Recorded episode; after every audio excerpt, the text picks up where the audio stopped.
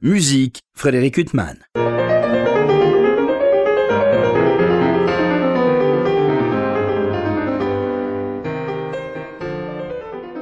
Bonjour Frédéric Huttman au micro, j'ai le plaisir de vous retrouver pour un nouvel entretien. Aujourd'hui, j'ai de très grand plaisir de recevoir Jean-Baptiste Doulcet. Bonjour. Bonjour Frédéric. Alors, je vous reçois à l'occasion de l'apparition d'un disque magnifique avec un programme d'une très grande richesse, un monde fantastique pour le label Mirinré. Schumann, euh, Liszt et Dulce. ça va, une belle affiche. Vous ouais, oui, oui, surtout Schumann, Liszt, c'est quand même le, le, le, gros du programme. Alors c'est un disque euh, en fait euh, d'inspiration littéraire, fantastique, c'est-à-dire qu'il s'ouvre par la paraphrase sur la valse de Faust euh, de Liszt d'après le Faust euh, de Goethe Gounod, et puis il se termine sur une œuvre euh, de vous d'après John Keats, Endymion, c'est ça, je me suis pas trompé dans la prononciation, et on passe par Schumann Liszt, Schumann et Liszt. c'est toujours difficile, j'imagine, de choisir un programme pour un premier disque, parce que soit on part dans une direction, alors très très particulière. Euh, soit on se dit je vais aborder des répertoires déjà abordés de toute façon. Euh, comment ça se passe? Mais ça, c'est je crois que c'est assez inévitable, bien que euh, aujourd'hui on arrive toujours à retrouver des nouvelles choses, des nouveaux compositeurs, des nouvelles compositrices aussi, beaucoup.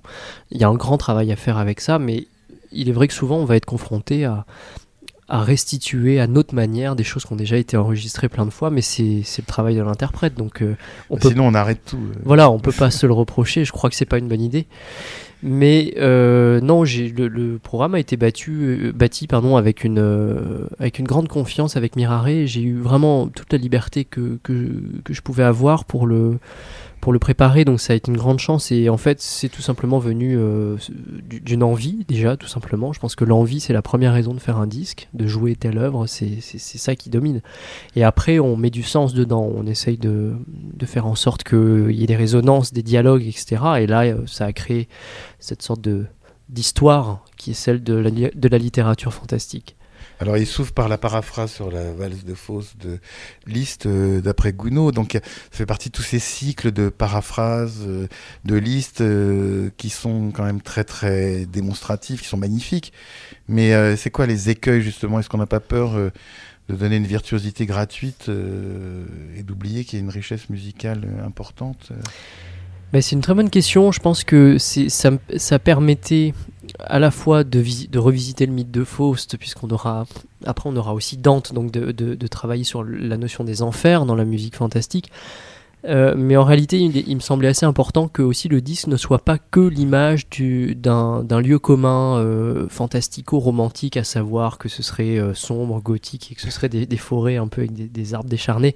Non, il fallait aussi qu'il y ait cette espèce de virtuosité à l'œuvre qui est propre à cette paraphrase, notamment de Liszt, d'après Gounod, qui est une œuvre. que j'aime bien qualifier de vaine, mais c'est un compliment. C'est un, une œuvre d'une grande beauté et et il y a une espèce de vanité là-dedans que j'aime beaucoup, et surtout ça permet d'ouvrir le disque dans, dans un, voilà, dans, dans une sorte de, feu d'artifice qui n'est pas euh, forcément celui qu'on attend dans le monde fantastique. Et puis après, on ouvre vers d'autres cycles, vers d'autres euh, états émotionnels. Vous dites, Jean-Baptiste sais que vous êtes allé vers des œuvres que vous aimiez, puis après, vous avez essayé de donner un sens euh, à la construction. Comment ça s'est passé? C'est-à-dire, parce qu'il y a quand même un fil qui est évident entre toutes ces œuvres littéraires, fantastiques.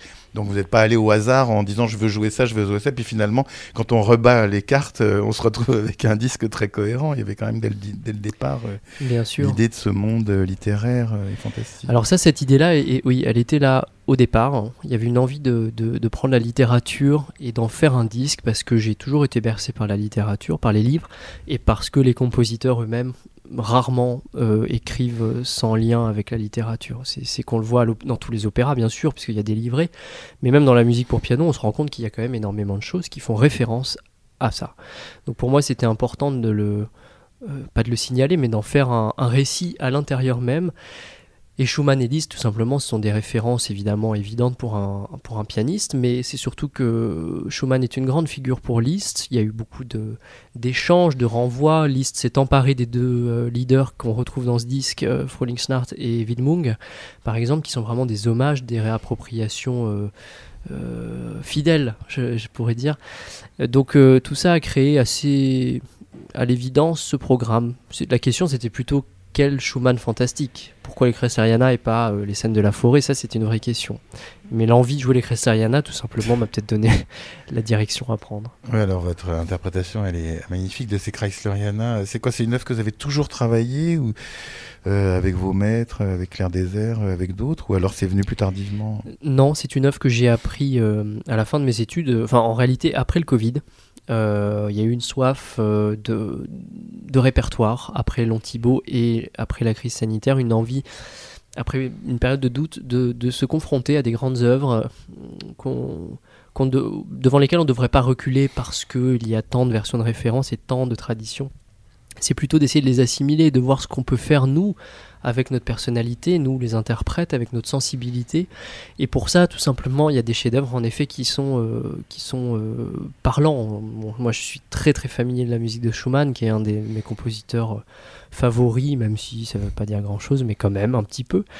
Euh, donc euh, j'ai appris tout ce répertoire après le Covid. Donc je l'ai travaillé seul, j'ai essayé de je l'ai pas mal donné en récital et puis j'ai voulu tout simplement en accoucher d'un disque dans, ce, dans cette période quand même sombre et difficile qu'on a vécu. C'était important de le, de le fixer. Mais d'ailleurs, dans ces Chrysleriana, il y a comme toujours chez Schumann, c'est-à-dire que tout est génial dans l'œuvre. Et puis il y a des fulgurances comme cette partie qui revient, euh, cette sorte de, thème un peu lancinant, une sorte de promenade euh, qui revient à plusieurs reprises. Il y a toujours ça, comme dans les David Tense. Il y a, au milieu des chefs-d'œuvre, il y a toujours, en plus, à un moment, Schumann vous cueille toujours avec euh, quelque chose de saisissant et de bouleversant. Enfin, il y a vraiment chez Schumann une manière, voilà, de faire frémir. enfin, je sais pas si j'exprime bien, mais tout est sublime, il y a toujours un moment où on est encore plus cueilli que dans les autres moments. Je sais pas comment c'est pour l'interprète. Euh. Hmm, c'est exactement ça, je crois que c'est euh, c'est une évidence générale, et puis à l'intérieur, il y a des... Euh, c'est un peu les punctum de, Roland Barthes. Tout d'un coup, on va se fixer sur un détail peut-être a priori anodin dans la partition, qui est tout simplement une minuscule petite phrase ou un, accord, tout d'un coup, un coup de projecteur, je sais pas, une nuance, quelque chose qui, qui touche à un état émotionnel tellement profond et, et, euh, même psychologique quelque part, même si c'est à la fois une musique anti-psychologique, puisqu'elle est tout le temps tournée vers l'instinct, vers la vie, mais elle est aussi, elle définit quand même, je pense, beaucoup un état mental, même s'il est très complexe et qu'il ne s'agit pas de se dire euh, Schumann était fou, donc là c'est une musique folle. C'est évidemment bien plus compliqué que ça, mais il y a une fragmentation, il y a une... Et, oui, il y a des moments où, pourquoi là, c'est encore plus sublime que sublime, et ça c'est vraiment la magie schumannienne qui, est là dans toutes ses œuvres pour moi. Oui, puis c'est une magie, euh, en fait, qu'on attend parce que si on isolait ces moments encore plus sublimes que les autres, euh, ça, ils perdraient à mon avis de leur sens. Euh, et euh, il y, a des choses qu'on trouve extraordinaires voilà, dans toutes ces œuvres. Et puis si on les met à part, il y, a comme un soufflet qui retombe. C'est vraiment le avant et le après qui leur donnent leur valeur. Exactement. Puis c'est la, forme aussi générale, peut-être à la fin, ce sentiment d'avoir été témoin d'une mosaïque intérieure presque, de, de de c'est ça, de ces états émotionnels, de ces petits récits, de ces petits découpages, de ces, ces petites formes. Et, ça, c'est aussi, c'était important aussi qu'il y ait ça pour moi, que ce soit presque une musique à sketch, euh, parce que c'est comme ça que c'était conçu face à, en revanche, euh, une œuvre comme la lecture après une lecture de Dante, de Lys, qui est pour le coup un grand voyage, une grande traversée, une œuvre monumentale, littéralement, euh, de 17 minutes sans, sans arrêt, mais qui à sa manière, elle aussi évoque évidemment des tas de euh, de questionnement, d'émotion, de, de, théâtralité aussi. Alors justement, c'est Chrysleriana, euh, pour y revenir, euh, elle débute d'une manière complètement, enfin, dans, la hâte, une sorte de, précipice. comment ça se passe quand on aborde une telle œuvre au concert On fait comme Richter, on compte jusqu'à 10, ou alors on se lance Ça dépend du public et de l'ambiance, Jean-Baptiste vous le sait oui, ça dépend du public, ça dépend de l'ambiance, ça dépend du jour dans lequel on est. Mais je crois que pour ma part, en tout cas, euh, moins on y réfléchit, euh, mieux on se porte parce que c'est un début. Et mais c'est souvent vrai chez Schumann d'ailleurs. Euh, je m'en rends compte de plus en plus. Mais le début des Cresseriana, c'est tellement comme, comme vous dites un, début de précipice que on, commence dans une instabilité mouvante hâtive, oui, euh, quelque chose qui nous met mal à l'aise dans, le, dans la manière d'aborder le clavier. En fait, on est, euh, on est déjà dans le il y a une frénésie, mais on ne sait pas où s'accrocher. Et c'est vrai que si on n'a pas tout le sang-froid requis, on peut euh, être vraiment dans le malaise en fait, dans le malaise euh, pas forcément émotionnel, mais en tout cas déjà euh, instrument, instrumental, de, voilà, technique. Comment vous abordez une partition comme celle-là? Parce que vous dites que c'est une partition que vous avez abordée justement après cette période de Covid. donc c'est pas une partition qui vous a accompagné durant vos études, mais comment vous l'abordez? Parce qu'on ne peut pas s'empêcher de penser à justement toutes les Chrysleriana qu'on a écoutés, euh, des disques mythiques comme euh, Horowitz ou d'autres. Enfin, peut-être que, enfin, je dis mythique pour moi, peut-être que vous, vous, seriez d'un avis différent. C'est pas parce que c'est un pianiste euh, qui appartient à la mythologie que vous adorez forcément son interprétation. Mais comment on aborde une partition comme celle-là? Vous l'abordez comme si vous abordiez une partition que personne ne joue, ou alors vous portez déjà toute cette histoire bah, oui, j'essaye tant bien que mal de ne pas euh, de faire fi de ce qu'on disait au début des traditions, en tout cas de la manière dont ça a été joué.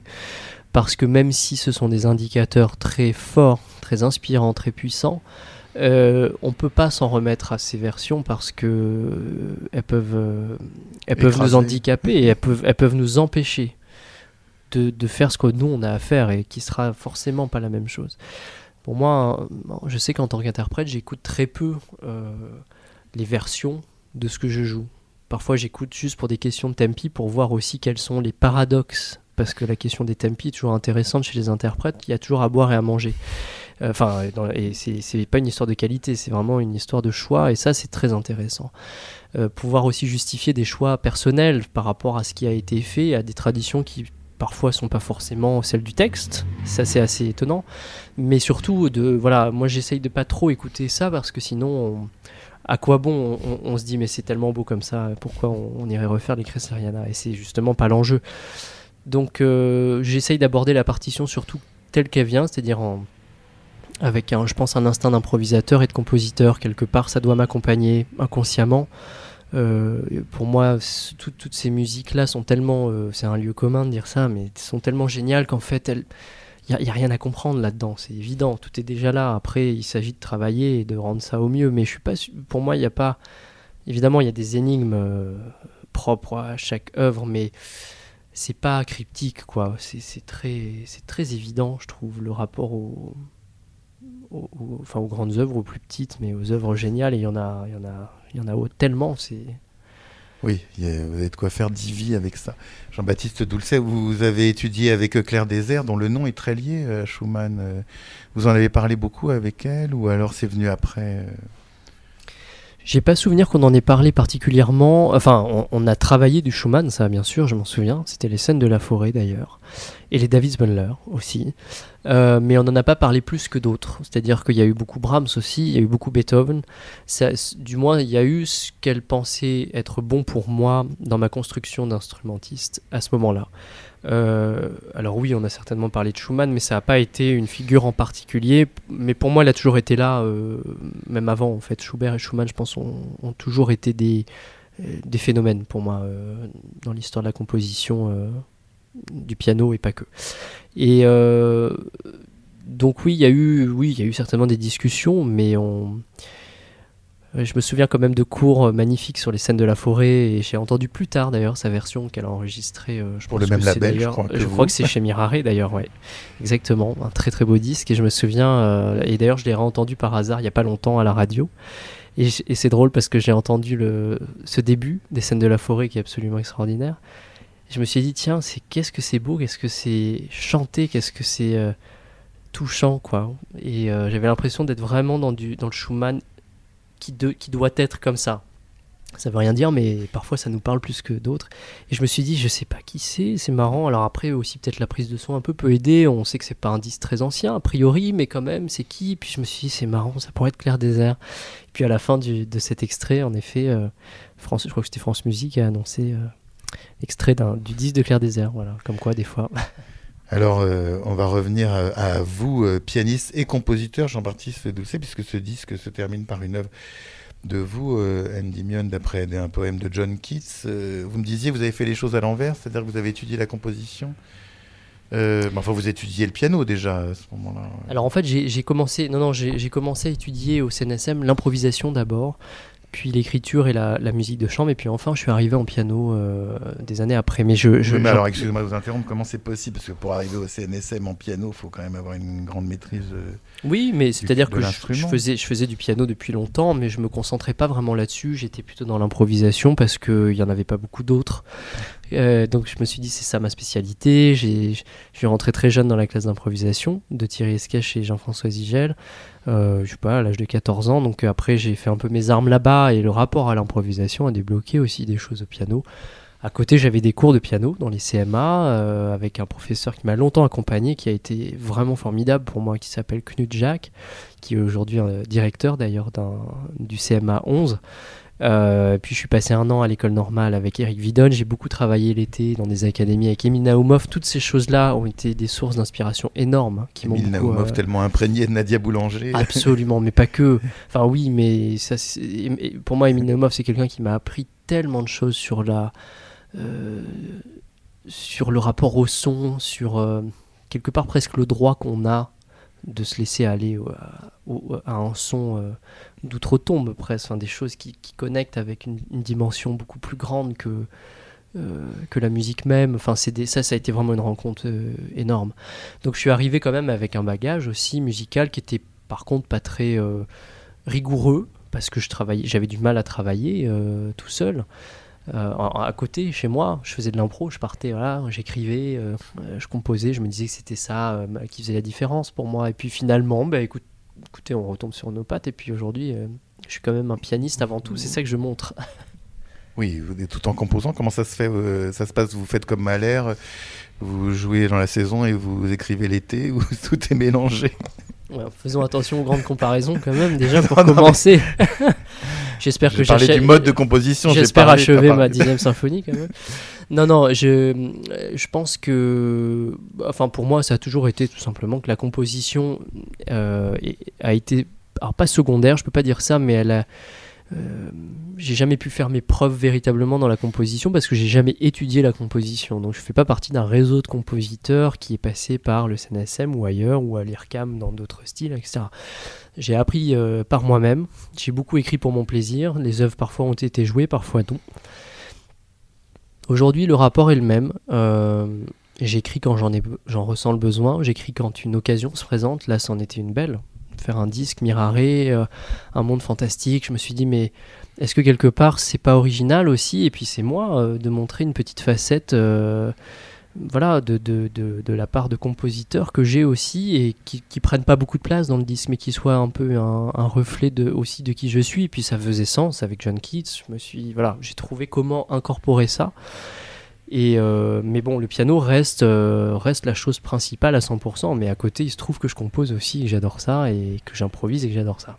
Et vous accompagnez des films muets aussi, euh, vous avez fait ça pour des films de Murnau, L'Aurore, et puis Le Dernier des Hommes, et d'autres films Oui, j'ai fait beaucoup, beaucoup de films muets accompagnés en improvisation, au piano. ça, c'est quelque chose que j'ai appris quand j'étais jeune étudiant au CNSM, dans la classe d'improvisation. Il y avait un partenariat qui, je crois, existe encore avec le cinéma Le Balzac.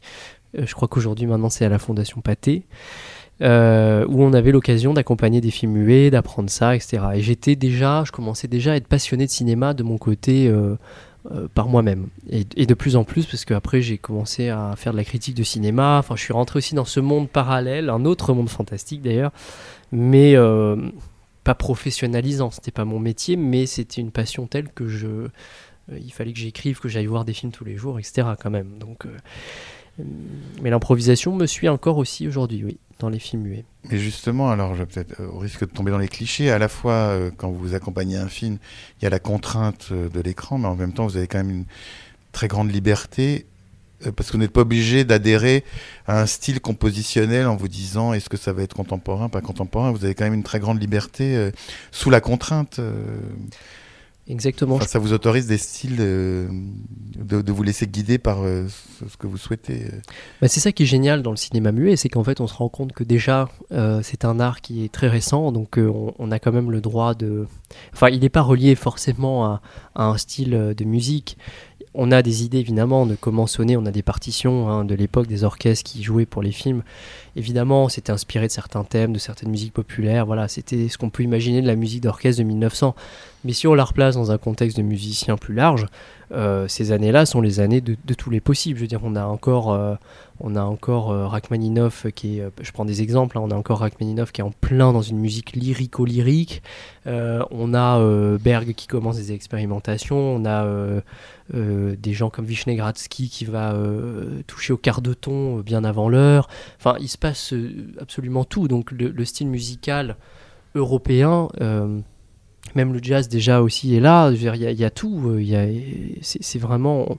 C'est difficile d'imaginer aujourd'hui quand on accompagne un film muet que il y a une contrainte stylistique parce que même si oui, quand on accompagne un film de Murnau, on a envie d'être expressif, expressionniste à l'image des images, mais finalement, euh, on peut aussi imaginer aller beaucoup plus loin ou alors casser complètement euh, ces, ces codes-là, être dans la rupture. Ça, c'est aussi un autre enjeu de mise en scène presque en tant que musicien face au cinéma. Vous me disiez que vous n'avez pas accompagné de films euh, comiques et muets. Ça doit être très difficile en fait d'accompagner une comédie euh, justement pour pas tomber dans la caricature, euh, ne pas briser le rythme. Ça doit être un exercice particulièrement ardu. En fait, j'en ai, j'en ai beaucoup accompagné, mais pas cette année. j'en ai beaucoup accompagné, oui, des burlesques. sans aucun doute, c'est le plus difficile des, des genres. Et peut-être même de la même manière que pour un cinéaste, pour une actrice, un acteur, c'est le plus difficile des genres. Faire rire, c'est bien plus dur que de faire pleurer, on s'en doute. Euh, oui, c'est la même chose parce qu'il y a une telle minutie euh, rythmique euh, dans la mise en scène, dans les mouvements, dans les rapports de la construction du rire qui est en plus subjective, hein, que la musique peut vite tout casser. donc là, l'adage less is more, c'est vraiment très adapté faire des ragtime en permanence parce que Chaplin euh, marche euh, de manière rigolote ou euh, faire des bruits de sonnette parce que le personnage appuie sur une sonnette. Je pense que là on est dans le là on est dans la musique fossile. voilà, c'est pas des apports esthétiques, c'est zéro enjeu ça. Mais par contre, il y a, y a plein de choses à faire, il y a plein de choses à imaginer, et puis aussi dans le rapport du silence évidemment. Alors, je rappelle donc votre disque consacré à Schumann Liszt, et puis il a cette paraphrase de Liszt euh, sur la valse de Faust qui se termine par une œuvre de vous. Mais parallèlement, vous allez donner euh, un concert le 14 octobre prochain à l'église Saint-Julien, Le Pauvre à Paris. Vous jouerez pas du tout le programme du disque, que je trouve très intéressant. Euh, vous jouerez notamment la deuxième sonate de Rachmaninoff, qui est aussi une œuvre qui est d'une construction pour le moins ardue. Euh, elle n'est pas seulement très très difficile euh, techniquement, mais euh, il y a un premier mouvement enfin, qui a redoutablement difficile à construire. Jean-Baptiste Doulcet. Tout, oui, tout est difficile. C'est un tout autre rapport en effet à la, à la musique et à la construction, et surtout cette sonate parce qu'elle est, elle, elle n'est que d'un seul trait. Ces trois mouvements, mais tout s'enchaîne. le final est quand même extrêmement dur pour les doigts. C'est quand même une œuvre très très difficile.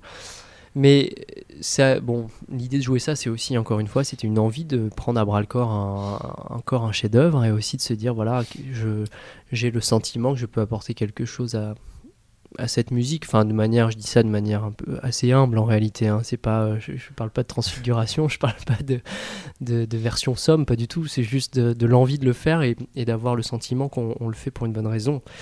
Euh, surtout, c'était aussi une manière d'aller dans un autre répertoire qui est la musique russe, mais pas que. Je, vais jouer aussi la deuxième balade de Liszt pour rester un petit peu listien parce que je me rends compte que c'est un compositeur dont j'ai du mal à me passer dans les, dans les récitals. Alors, c'est pas une condition sine qua non, mais je me rends compte quand même qu'il y a tellement de choses de Liszt que j'aimerais jouer.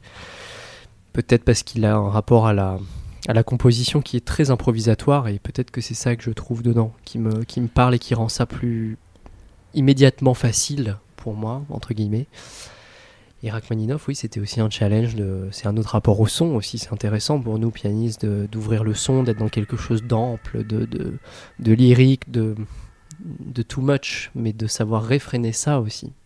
Comment vous construisez un programme de concert euh, C'est-à-dire que vous mettez des œuvres euh, que vous aimez et comme pour ce disque, vous cherchez après une cohérence ou alors euh, bah, vous mettez tout simplement des œuvres que vous aimez et puis vous vous dites advienne que pourra.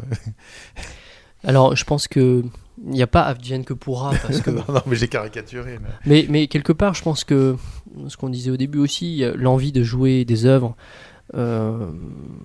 suffit et on n'a pas toujours besoin de se justifier d'un programme. Je crois pas trop à ça. Pour un disque, c'est un petit peu différent parce qu'il me semble qu'il est important de raconter quelque chose avec un disque, de créer un univers par rapport à qui l'on est, et que mettre en vrac des œuvres qu'on aime, ça c'est une playlist, c'est pas un disque pour moi. Mais par contre, euh, si on peut tout à fait faire un disque. Il y a beaucoup d'exemples superbes d'ailleurs, euh, je sais pas, de, que Schubert avec telles œuvres de Schubert, voilà, c'est encore autre chose. En revanche, dans la, forme du concert, c'est un petit peu différent, tout simplement parce qu'on est dans du, dans du vivant direct, on est dans un rapport euh, aussi d'un public immédiat. Euh, par exemple, j'ai pas mal donné récemment euh, la suite Holberg de Grieg avec la deuxième sonate de Rachmaninoff et la deuxième balade de Liszt, entre autres. Des œuvres qui en soi n'ont rien à voir, sinon qu'elles sont euh, toutes très connues, quoique Grieg pas tant que ça. Mais euh, oui, je pourrais dire, voilà, ce sont toutes les trois des œuvres romantiques de divers horizons. Il ne faut pas exagérer non plus. C'est-à-dire la deuxième sonate de Rachmaninoff, elle est très connue, mais c'est pas non plus la, la Passionata de Beethoven. oui, elle est, pas, disons, bah, pour les mélomanes, c'est une œuvre connue. Non, mais pour vous, pianiste, et puis fait, fait partie du répertoire. Mais c'est quand on voit les programmes de concert, finalement. Euh, bah, peut-être que ça a La musique pour piano solo de Rachmaninoff n'est pas vraiment la plus jouée. Euh. Non, mais parmi dans la musique solo, quand même, la deuxième sonate. En tout cas, c'est une musique qu'on dit euh, malheureusement trop joué dans les concours, dans les festivals, dans plein de choses. Et, peut-être qu'il y a des musiques auxquelles ça fait du mal, en effet, de trop les jouer. Et du coup, si on veut les jouer, il faut, il faut un peu s'assurer qu'on on prend en charge aussi quelque chose de. Enfin, c'est pas la, singularité pour la singularité, mais d'amener quelque chose d'autre quelque chose qu'on n'aurait pas encore entendu et qui nous semble pourtant être fondamental dans cette musique et d'essayer de, la, de déterrer ça. Euh, moi, c'est un petit peu comme ça que je le conçois. Après, voilà, des programmes on pourrait dire que tout ça est un programme romantique, mais euh, bon, on s'en fiche. C'est aussi une intuition qui fait qu'on se rend compte que ces œuvres-là marchent ensemble. Des fois, c'est vraiment intuitif aussi. Et alors, euh, on parlait des pianistes que vous n'écoutez pas dans les grands anciens quand vous travaillez une œuvre justement pour pas vous laisser écraser par des références. Mais Rachmaninoff, pianiste, c'est un pianiste dont vous écoutez les disques, euh, parce que outre le génie du compositeur, c'est quand même un, immense pianiste. Bien sûr, j'ai entendu beaucoup de Rachmaninoff. Euh, déjà, là, il me semble que c'est particulièrement important d'entendre les compositeurs pianistes eux-mêmes parce que ils ont un rapport de compositeur au piano, même s'ils ne le veulent pas, ils en ont forcément un, et ça, je trouve que c'est intéressant. Et particulièrement quand ils jouent leur propre musique, ça donne beaucoup de, témoignages dont on peut d'ailleurs se séparer. Hein. Moi, je, je dois l'avouer, la première fois que j'ai entendu Rachmaninoff jouer Rachmaninoff, j'étais très déçu. Je me suis dit, ah bon, c'est donc, euh, c'est donc si. Euh, euh, si protocolaire que ça, Rachmaninoff. Et, mais ça, c'est des rapports aussi de, génération. On a eu euh, l'habitude d'entendre quelque chose d'extrêmement lyrique et de, des effusions chez Rachmaninoff. Et en fait, c'est vrai qu'il y a peut-être une dimension euh, qui a été longtemps ignorée, qui est peut-être protocolaire, c'est pas le bon mot, mais c'est un peu dur, mais quelque chose de, aussi d'une âme russe qu'on n'a pas, voilà, que moi j'ai pas en moi, dans mon sang. Et ces choses-là sont, sont, extrêmement importantes. Il faut, il, faut, il faut les écouter, il faut en faire un peu après son miel, et, mais les avoir en tête. Pour en revenir à vos compositions, Jean-Baptiste, savez, dans cette composition qui termine ce disque, Un monde fantastique, Endymion d'après John Keats, euh, vous écrivez à la table ou alors vous écrivez au piano en improvisant, et puis après vous écrivez ce qui vous paraît mériter d'être euh, transcrit? J'aimerais bien dire, euh, j'aimerais bien avoir l'air génial et dire que j'écris à la table, mais pas du tout. Jamais à la table je peux pas. C'est piano, euh, ça naît de la source de l'improvisation, oui, absolument. C'est un travail très fragmentaire en, réalité. Je suis, je suis l'anti du tilleux hein. de ce côté-là. J'avoue que j'ai aucune rigueur de le rapport à la table et à cette espèce de de, de, de trouver en soi des choses. Enfin, si je trouve en chose, euh, des choses en moi, bien sûr, mais d'une autre manière, de manière peut-être plus, oui, plus directe, plus pianistique aussi. Vous me disiez euh, avant cet entretien que vous avez une partition qui vient d'être éditée euh, et donc que les pianistes peuvent se procurer. Exactement, la pièce Endymion qu'on trouve donc à la fin du disque, d'après un poème de John Keats, est éditée. Elle vient d'être éditée par un jeune euh, éditeur suédois que je remercie beaucoup d'ailleurs, qui, qui a une maison d'édition donc qui s'appelle Recapo édition, R-E-C-A-P-O. Euh, dans le livret du 10 d'ailleurs, il y a une mention euh, qui est faite pour retrouver sur le site euh, la version numérique, mais la version physique aussi papier va être disponible à la fin du mois. Donc ça, c'est une, une chance aussi de pouvoir faire vivre l'œuvre en plus à côté en tant que partition qui peut je, l'espère, intéresser euh, certains euh, jeunes ou moins jeunes pianistes un jour. Mais un pianiste amateur, il peut jouer cette œuvre C'est quand même, mal- ça a l'air assez difficile. Bah, je pense qu'un pianiste, un bon amateur, oui, peut la jouer. C'est pas une œuvre de Ah, grande difficulté les en réalité. pianistes comme vous disent un bon amateur. Ça fait toujours peur. Non, on pas du tout. Non, vraiment pas. C'est pas une œuvre d'une grande difficulté. Et, euh, et puis de toute façon, tout le monde peut jouer ce qu'elle veut. Je pense que c'est très important, au contraire, de pas euh, mettre des, des barrières, euh, euh, des barrières comme ça. Non, non, au contraire, je pense que c'est une œuvre abordable de ce point de vue-là. Bon, bah écoutez, en tout cas, je me risquerai pas à l'enregistrer, mais en tout cas, je me risquerai à essayer de la travailler. Jean-Baptiste Doulcet, je rappelle l'apparition de ce disque pour la Belle Mirare, un monde fantastique qui s'ouvre sur la paraphrase sur la valse de Faust de Gounod euh, Liszt, euh, et puis il y a des leaders de Schumann euh, transcrits par Liszt, c'est Chrysleriana. Et puis on a peu parlé de, après une lecture du Dante, euh, cette fantaisie euh, de, de Liszt, dont on dit qu'elle est encore plus difficile que sa sonate, euh, qu'à partir de la deuxième année de pèlerinage. Mais enfin, à Oui, on sait alors pas vous savez ce qu'on dit, euh, les choses qu'on dit. Et les... J'ai jamais compris ça. C'est une œuvre difficile comme bien d'autres œuvres de Liszt ou de Schumann Ouais. ou de Tartampion. Je c'est pas après une lecture de. On a l'impression quand on, on entend ça, mais je l'ai entendu quand j'étais jeune aussi. Je me suis fait une image euh, de cette œuvre. complètement déraisonnée. euh, Enfin, ça dépend pour qui, ça dépend comment, ça dépend. y tout ça est très relatif. Euh, je- moi, je serais partisan pour dire que Mozart, c'est beaucoup une sonate de Mozart est bien plus dure qu'après une lecture de Dante. Ça veut rien. Donc bon, ça dépend des gens et puis voilà. Je pense que tout ça est relatif. Jean-Baptiste Doulcet, en tout cas, je vous remercie infiniment d'avoir été mon invité. Merci beaucoup, cher Frédéric.